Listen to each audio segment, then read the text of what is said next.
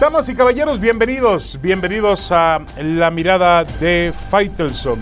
Tenemos eh, temas que comentar. Ha comenzado la liguilla del fútbol mexicano, obviamente con, eh, eh, un fútbol, vamos a llamarle, de mayor premura, de mayor urgencia, de mayor dramatismo, esperemos, aunque los partidos de ida pues generalmente no definen nada. Pero hablemos del América que empató a uno en Puebla y yo creo que hay que recordarle una frase a, Fernando Ortiz y a los futbolistas del América que yo supongo que ellos la conocen perfectamente bien. Es una frase que eh, deberá quedar acuñada para siempre en los muros de Coapa y que alguna vez dijo Miguel Herrera. Para el América, un subcampeonato es un fracaso.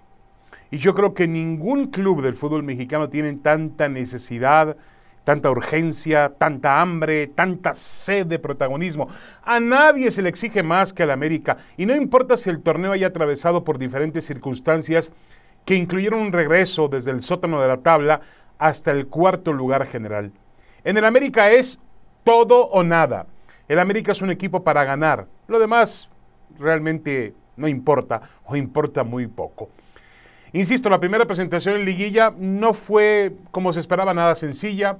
El Puebla apretó, eh, a pesar de que el América pudo mantener esa racha, alargar esa racha sin derrota que tiene prácticamente desde marzo, siete juegos sin, sin perder eh, en la gran racha que ha logrado Fernando Ortiz con este equipo. Pero el Puebla marcó bien al América, anuló a sus principales actores ofensivos, Diego Valdés, Roger Martínez, y metió la pierna dura. En el primer tiempo, Federico Viñas y Richard Sánchez tuvieron que abandonar el partido con sendas y sensibles lesiones.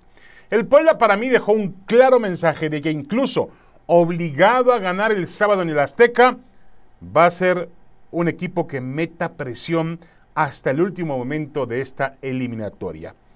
Es un rival incómodo que además puede envolverse en esa clásica bandera, en ese cliché eh, de que tiene mucho que ganar y casi nada que perder cuando el América es totalmente favorito. Fernando Ortiz ha hecho un trabajo extraordinario como el relevista o el relevo de Santiago Solari. Pero ni siquiera eso lo aparta de la imperiosa necesidad que tiene este equipo de jugar finales y de ganarlas. Y el camino para ello es aún largo y sinuoso. Todavía falta, faltan minutos de alta competencia para esta América.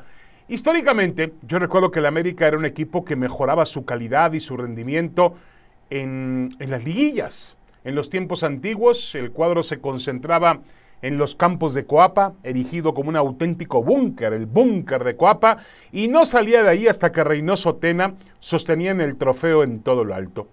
El América era un equipo respetado y temido en las fases finales del campeonato, tanto así que parecía jugarse dos torneos. En México se jugaban dos torneos al mismo tiempo, uno para ver quién era el campeón y el otro para ver quién lograba eliminar al América.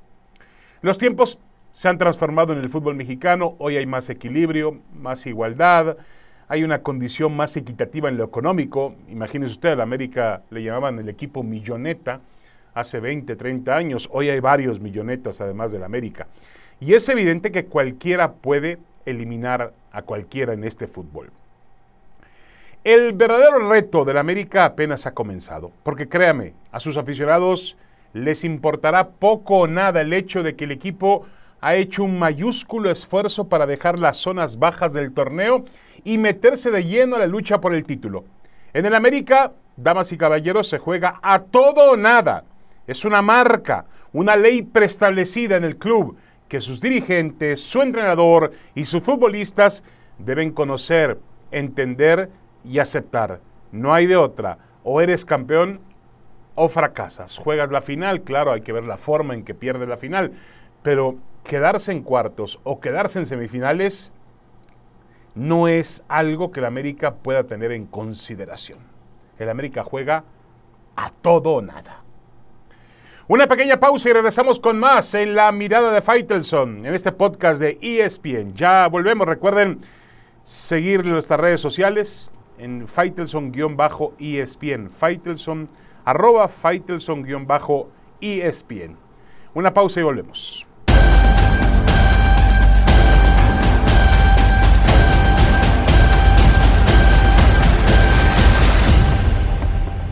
Regresamos a la mirada de Faitelson en este podcast de ESPN.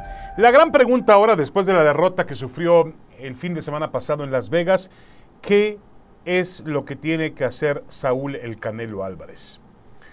Yo creo que lo primero es que tiene que tranquilizarse, tampoco hacer un drama como hemos hecho muchos de esta derrota. Es verdad que se topó con una muralla rusa, es verdad que no tuvo argumentos boxísticos, es verdad que estaba fuera de su peso. Yo creo que el Canelo tiene que volver a las 168 libras y a partir de ahí mantener su extraordinaria carrera como boxeador y como campeón del mundo. La revancha con Dimitri Vivol para mí no es viable. Creo que en este peso, en 175, no le va a ganar. Y si el ruso, por cuestiones de dinero, que lo puede hacer seguramente, baja a las 168 libras, pues van a tener un boxeador muy deshidratado, muy disminuido, y tampoco lo veo como un gran espectáculo. Yo creo que el Canelo tiene que aprovechar rivales que tiene alrededor de su peso. Es verdad que ya barrió con todos en la división, o los que tenían títulos, Callum Smith, eh, Caleb Plant, Billy Joe Sanders, pero hay otros nombres que son interesantes. Yo creo que en septiembre debe afianzarse la idea de una tercera pelea con Gennady Golovkin que finiquite de una vez esa cuenta pendiente, por llamarle de alguna forma, eh, que le gane al, al, kazajo, le, da, le va a dar mucha confianza a Canelo para poder levantarse después de esta derrota contra, contra. Y luego tiene ahí nombres muy interesantes. En la semana platicaba yo con David Benavides, que se está preparando para enfrentar a David Lemieux por el campeonato interino de peso supermediano, y me decía que, que él está dispuesto a pelear con el Canelo, muchas personas creen que él tiene el boxeo necesario para realmente ponerle frente al Canelo. Yo creo que Vivol también enseñó los caminos. ¿Cuál tiene que ser la receta? Claro, es fácil verlo, pero lo difícil es hacerlo encima del cuadrilátero. Eh, más cuando el Canelo no tenga esa diferencia de tamaños en las 168 libras. Pero yo creo que David Benavides puede ser un rival interesante. Uno de los gemelos, Charlo, Germal, el que es campeón mediano también podría ser una pelea interesante. Ahí tiene nombres, ahí tiene nombres. Lo que es evidente es que Canelo subió de peso, tomó un riesgo, es verdad, y en el riesgo no le fue bien. las condiciones para subir de peso de un boxeador cuando sube tantas divisiones, porque ese finalmente iba a ser uno de sus grandes legados, ¿no? Subir de peso y mantenerse en las mismas condiciones. Lo había hecho en noviembre del 2019 contra Sergey Kovalev, el otro boxeador ruso. Pero Kovalev tenía 37 años, estaba en la parte final de su carrera, había peleado semanas antes, venía muy desgastado física y emocionalmente en las peleas con, eh, con André Ward y el, Eider Álvarez. Yo creo que eh, el Canelo aprovechó y además hay que entender que Kovalev tenía un estilo muy diferente al de Vivol. Vivol se dedicó a boxear al Canelo y está claro que la gente que boxea el Canelo lo pone en predicamento. El problema es que ninguno de otros rivales en 168, ni Callum Smith, ni Billy Joe Sander, ni Caleb Plant pudieron boxear porque el, el Canelo los acababa antes con su fortaleza física. Ahí está la, la, gran pregunta. Pero si ha encontrado gente que lo boxea, el caso de Floyd Mayweather, el caso de Vildandi Lara, el caso en su momento de Miguel Ángel Cotto, creo que cuando boxean al Canelo lo meten en problemas. Pero yo insisto, yo creo que el Canelo no tiene nada que hacer en 175. Adiós. La revancha ahí no le conviene. La revancha en 168 con Vivol sí le conviene, pero ¿qué va a obtener con eso? Únicamente saldar una cuenta pendiente, porque no, no, no, no le puede ganar a Vivol los títulos supermedianos en la 168 tendrá que poner en juego el Canelo sus títulos supermedianos y el dejar pendiente el campeonato mediano de la WBA. Entonces, ¿de qué le sirve? Y luego, el, tipo de espectáculo, insisto, que veremos, porque pues van a hacer que Ibol baje mucho de peso, que se deshidrate y que no encuentre sus mejores condiciones. El boxeo tiene divisiones, tiene pesos por alguna cuestión de naturaleza, alguna mm, cuestión de equidad, de equilibrio, el Canelo quiso desafiarlo, hay que aplaudirle su osadía, hay que aplaudirle que dejó la zona de confort para buscarlo, pero no le salió. Y ahora hay que dar marcha atrás, regresar a la 168. Una pequeña pausa, yo soy David Feitelson. Los invito a seguirnos en todas las redes sociales de ESPN, el líder mundial en deportes. Ya volvemos.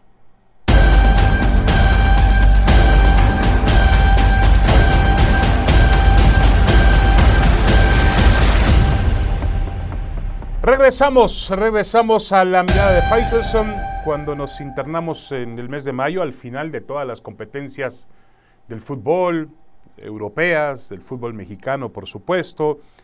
Eh, el mes de mayo va a ser fundamental. La final de la Champions que va a ser en París entre Liverpool y el Real Madrid, que se, adora, se antoja como un duelo espectacular. En fin, eh, hoy me parece que hay mucha prisa, y a ver si están de acuerdo conmigo, por buscar al sustituto o a los sustitutos de Lionel Messi y de Cristiano Ronaldo es, em, es evidente que los dos han bajado el nivel futbolístico por temas de la edad, por temas del el equipo, por lo que usted quiera. Pero es una cuestión de la naturaleza. No iban a ser eternos ni Messi ni Cristiano. Y bueno, ahora hay jugadores que levantan la mano para ocupar esos sitios. Pero yo creo que están, hoy en día están muy, muy lejos. Ya descartemos a Neymar, que perdió ese tren. Alguna vez estaba formado para eso, a Hazard, el jugador belga del Real Madrid, que también ha desaparecido desde que llegó al Real Madrid, ya esa generación se fue. Hoy hay una generación más joven, encabezada por Mbappé, el jugador del PSG que está muy cerca de pasar al Real Madrid, Erin Haaland, el jugador noruego que acaba de firmar un contrato millonario para el Manchester City, está también Kevin De Bruyne, el futbolista de del, eh, del Manchester City, que tiene actuaciones también fenomenales. Y podemos obviamente agregar a Karim Benzema. El problema con Benzema es que tiene 34 años. Y yo creo que Benzema pertenece ya a otra generación, no a esa generación que viene empujando. Y aún así, metamos a Benzema en la ecuación, ninguno, Benzema no va a llegar a los niveles de Cristiano y de Messi. Imposible. Eh, insisto, por un tema de edad, por un tema de condiciones. Eh, lo de Benzema ha sido realmente fantástico. Hoy en día para mí es el mejor futbolista del mundo, pero está a años luz de Messi o del Cristiano Ronaldo. Alguna vez fue compañero de Cristiano y, y colaboró con parte de la grandeza de Cristiano Ronaldo en el Real Madrid. Y bueno, lo demás habrá que ver, habrá que ver hasta dónde llega Mbappé, qué es lo que puede ofrecerle al fútbol.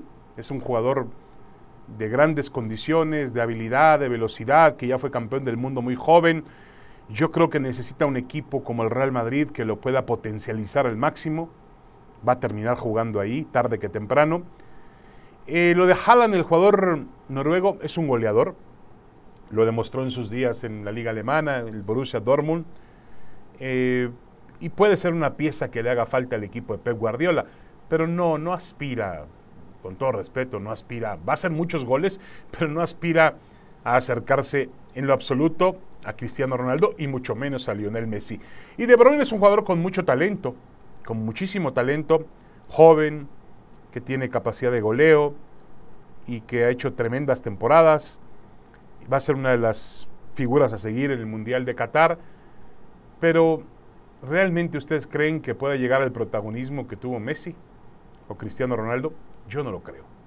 Yo creo que estamos viendo, sí, la parte final de dos futbolistas maravillosos que por fortuna tendremos oportunidad de gozar en Qatar, pero pasará un buen tiempo, una buena época para que encontremos a los sustitutos. Levantar la mano puede levantar mucho, Benzema, Lewandowski, pero a ver, no están en ese nivel.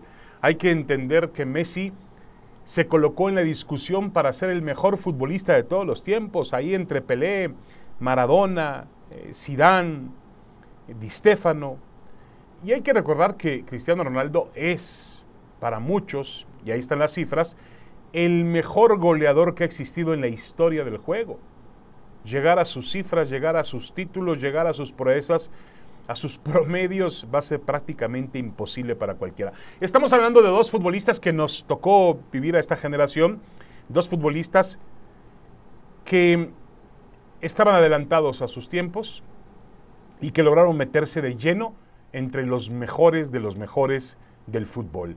Y de esa manera, pues han dejado la ventana, el techo muy, pero muy alto para los que siguen.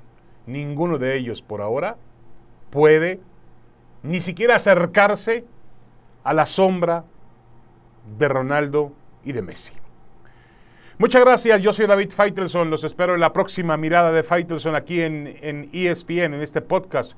Los invito a seguir en nuestras redes sociales, en el líder mundial en deportes y por supuesto también a seguirme en eh, las direcciones de, de, Twitter y de Instagram, arroba Faitelson-ESPN, arroba Faitelson-ESPN. Muchas gracias, hasta la próxima.